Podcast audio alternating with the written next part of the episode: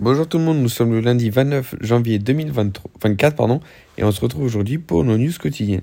Premièrement, aux États-Unis, la Fed, donc la Banque centrale américaine, dévoilera sa décision en termes de politique monétaire mercredi. Elle ne bougera sans doute pas ses taux et donc elle les maintiendra au niveau actuel avec quasi certitude. Les plus optimistes tablent encore sur une baisse avant juin 2024. Euh, quant aux plus pessimistes, ça sera au cours, au du deuxième semestre 2024.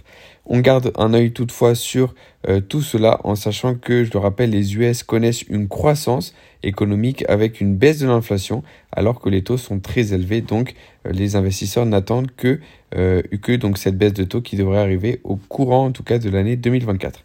Au niveau du marché, le secteur technologique performe plutôt bien euh, depuis le début de l'année. 5 des 7 magnifiques publient cette semaine. On a notamment Apple, Microsoft, Alphabet, donc Google, Amazon et Meta.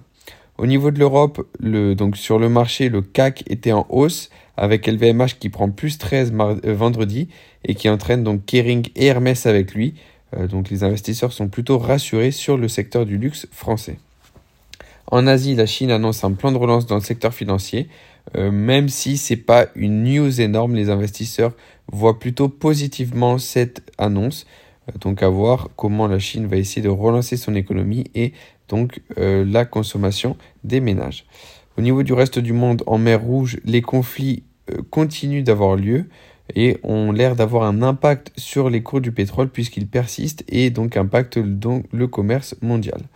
Au niveau de la microéconomie, on a United Airlines qui discute avec Airbus de l'achat de nouveaux appareils face au déboires de Boeing.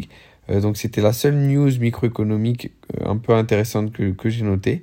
Euh, mais en tout cas, on a une, une, semaine assez chargée au niveau des publications d'entreprise, notamment avec les 5 magnifiques que j'ai cités, le, la décision de la Fed et la décision de la Banque d'Angleterre et d'autres entreprises qui publieront également au cours de la semaine. Donc on va voir tout ça, on va, on va essayer de, de voir un peu si les publications sont euh, au, au, niveau des attentes des, investisseurs, s'ils les surpassent ou alors euh, si les, les, publications sont en dessous. Euh, donc c'était tout pour en tout cas les news micro et macroéconomiques. Au niveau des indices, le CAC était à peu près stable avec plus 0,10, moins 0,12 pour le DAX et moins 0,5 pour l'IBEX. Le stock 600 en hausse de 0,2. S&P plus 0,8, plus 1 pour le Nasdaq, plus 0,6 pour le Dow Jones. Euh, Shanghai, moins 1%, plus 0,8 pour Hang Seng et plus 0,8 également pour le Nikkei. Le MSCI World est en hausse de 0,6, plus 0,7 pour l'or, euh, stable pour l'eurodoll, stable également pour le Brent. Les 10 ans aux US sont en baisse de 2% à 4,07% de yield et enfin le VIX à 13,60 points de base, plus 2,6%. Donc volatilité assez basse, toujours une vision assez claire, euh, macroéconomique assez claire. Au niveau de la micro, que ce soit en mer Rouge ou en Chine, c'est toujours instable. Euh, mais voilà, en tout cas, au niveau euh, général, au niveau global, on a des indices plutôt dans le vert, plutôt positifs pour donc les portefeuilles des investisseurs. On se retrouve demain pour nos news quotidiennes.